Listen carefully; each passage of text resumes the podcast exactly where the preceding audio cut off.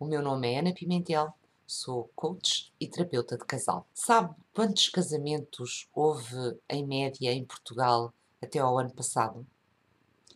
Foram cerca de 33, 34 mil casamentos. E quantos divórcios? Imagina? Pois é, houve cerca de 20, 21 mil divórcios até ao ano passado. É claro que agora, com a pandemia, estes números provavelmente vão ser muito alterados.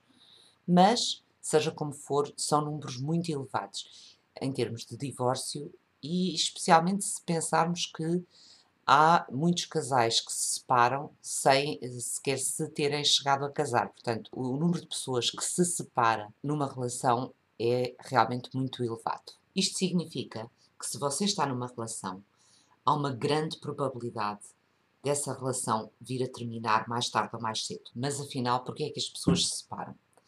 Quando se questionadas sobre as razões do divórcio ou da separação, muitas vezes as pessoas mencionam razões como diferenças de personalidade, infidelidade, diferenças de interesses, de ambições, mas a razão mais mencionada é normalmente a perda do amor. É como se o amor fosse visto como um molho de chaves que deixamos perdidos aí em algum canto. Mas será que é mesmo assim?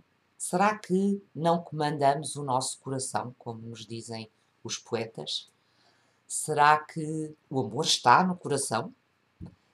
Será que temos algum tipo de controle sobre quem amamos e como amamos? Desde os anos 90 que os psicólogos têm vindo a fazer estudos sobre estas questões das emoções e especialmente sobre as questões da relação uh, entre casais e das questões do amor. A ciência finalmente focou-se nos dramas do nosso dia a dia emocional e, eh, de alguma forma, ultrapassámos o conceito romântico dos poetas.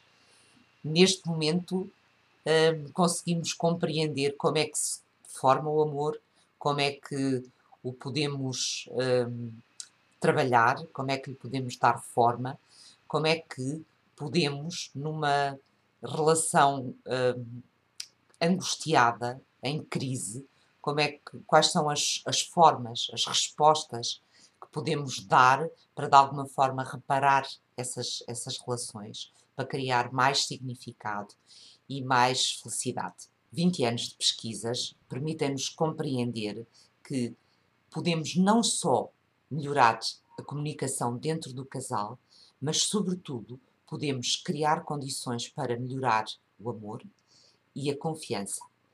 E isto tudo se conseguirmos compreender quais são as bases, o que é que efetivamente é o amor e como é que ele se pode desenvolver. Para isso, eu vou fazer uma série de vídeos para vos apresentar as leis básicas do amor.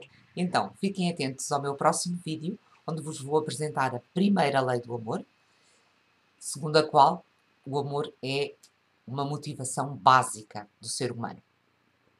Se gostaram deste vídeo, subscrevam, marquem o sininho e até à próxima. Um abraço.